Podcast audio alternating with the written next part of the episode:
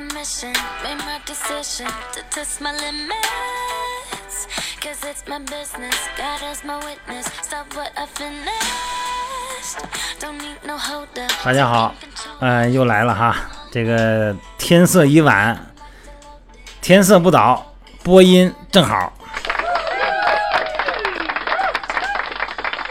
前两天吧忙，前两天这个三亚基地吧筹备比较忙，每天晚上吧都十一点才从这个训练场地才回来，啊，做一些计划呀，做一些工作吧，反正挺忙的，包括一些衣服啊筹备什么的，包括一些效果等等，反正有很多我我看了看，有很多的这个很多朋友给我的回回信哈留留言，我也没及时回，呃，很抱歉啊，不好意思。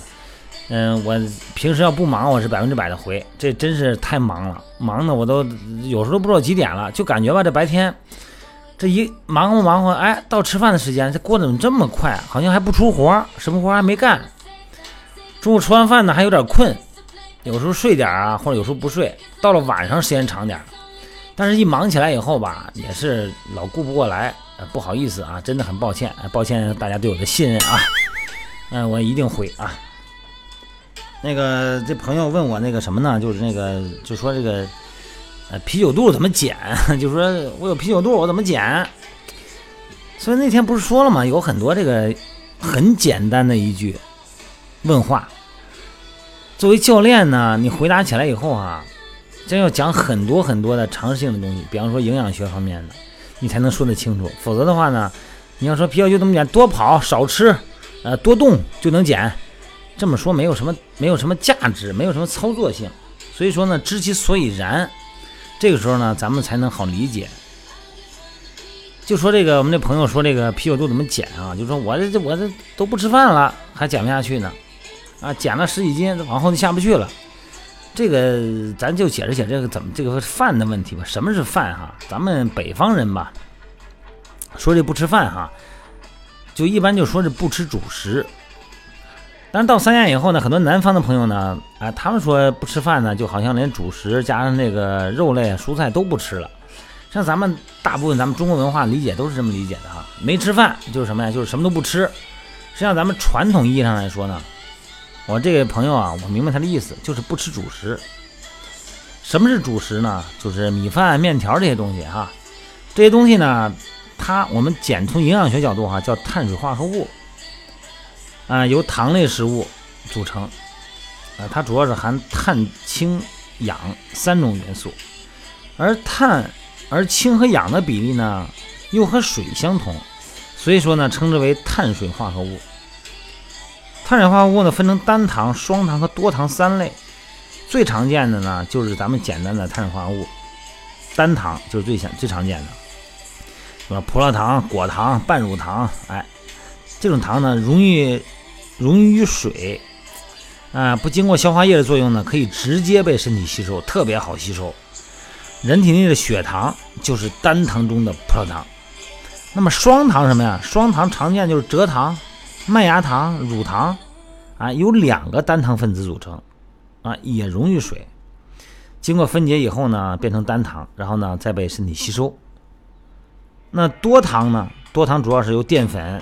啊，糖原啊，还有这个糊精，其中淀粉呢是膳食中的主要成分，糖原呢是咱们机体细胞储存糖的主要形式啊，肌糖原、肝糖原还有血糖哈，这咱们说过哈，咱们人体的肝脏和肌肉啊储存的肝糖原比较多啊，分别称为肝糖原和肌糖原。咱们正常的储备呢，就是一般这个肝糖原哈，呃，人体的储备量呢大概是一百克。肌肉里边储存呢，大概到二百到四百克。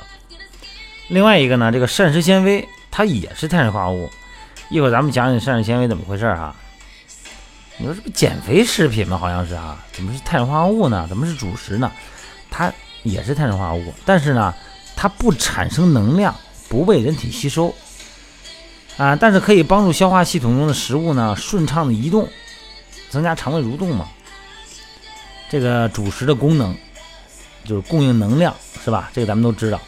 碳水化合物的主要功能呢是提供热量啊。咱们人体中的热量有百分之六十到七十呢是来自于碳水化合物。每克葡萄糖分解产生四千卡的热量啊能量。而且呢，这个碳水化合物呢是构成细胞和咱们身体组织的重要的元素。咱们每个细胞啊都含碳水化合物，含量是百分之二到十，啊，主要是糖脂啊、糖蛋白呀和这个蛋白多糖组成。咱们细胞膜、呃细胞质啊、细胞质啊，这里边呢都含碳水化合物，而且碳水化合物呢可以节省咱们的蛋白质，这样的话呢会减省那种非常有价值的能量不被分解。如果你要是完全不吃主食，只吃肉类，对身体呢是没有好处的哈。这个减肥的朋友呢，或糖尿病的人啊，最少摄入的碳水化合物也不要低于一百五十克啊。这个咱们大脑啊，脑细胞的功能啊，就靠葡萄糖，它保持那个神经的能量、营养充分。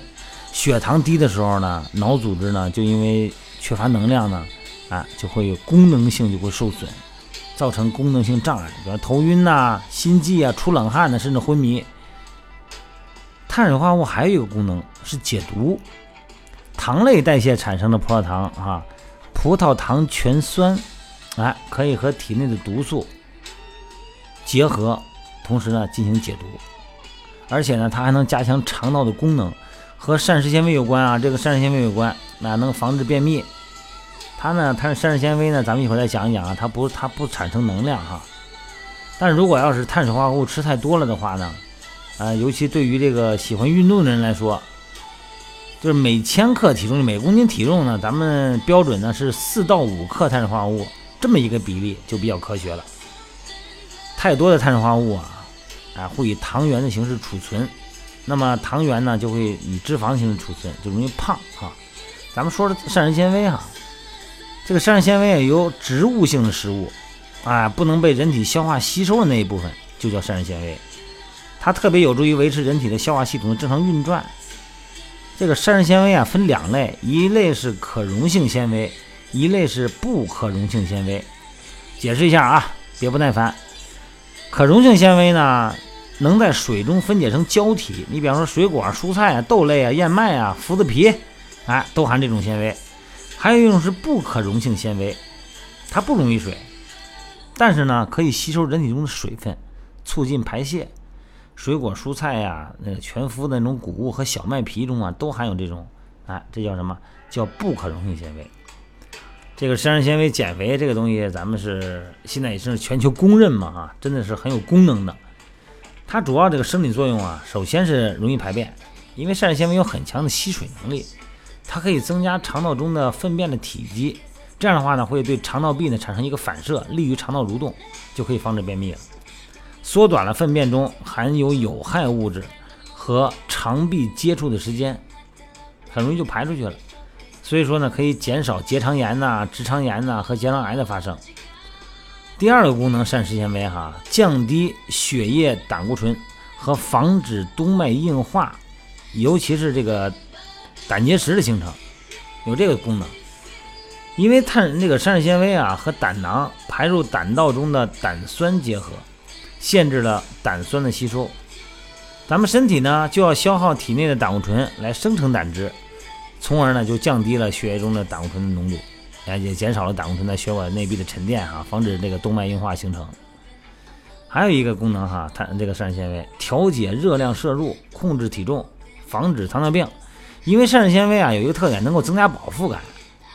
一个中等程度的膳食纤维的摄入啊。能让这个咱们膳食的总热量减少百分之五，这样的话呢，你这个饱腹感就有了，也吃的没这么多了。另外一个功能呢是阳离子的交换作用哈，这个有点抽象，是这么解释哈。嗯，怎么说？哎，这样，呃，你看咱们这个膳食纤维中呢，有一个叫糖醛酸的这个一个物质，它具有阳离子交换作用。在这个肠道中呢，结合无机盐，比方说钙呀、铁啊、镁啊、锌等阳离子，所以说呢，膳食纤维吃入过多，可以造成体内的钙、铁、镁、锌的缺乏，这个你要注意了啊，这个不能吃太多。所以说有很多的减肥的这个女孩啊，尤其是哈，哎，每天吃大量的含膳食纤维的食物，结果呢出现营养不良，甚至于可能出现贫血。这个减肥啊，它不是一朝一夕的事儿。它是你的消耗和营养，哎相搭配，通过一段时间的产物。所以说呢，不要在短时间内减这么快，因为你这样的话，你会造成你会选择极端手段，又怕饿怎么办呢？吃大量的膳食纤维，结果呢造成了营养不良。这个话题呢，刚才我上一我这个觉得这个话题吧，反正是肯定得说，但是呢说多了呢也是实在是，呃索然无味嘛，少说点吧。今天就到这儿吧，反正还是那句话，有什么话题啊，咱们单聊，咱们。线下聊也行，线上聊也行哈。微信平台号呢是汉语拼音全拼，锻炼减肥吧，全拼。手机号呢是幺三六零幺三五二九幺零。如果白天我不忙的时候，我准保接您电话。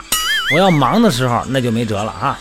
这段时间实在特别忙，我想五一以后呢，这个三亚基地开了营以后，我可能就抽出身来了，我就没这么忙了。有很多的这个朋友的答复呢。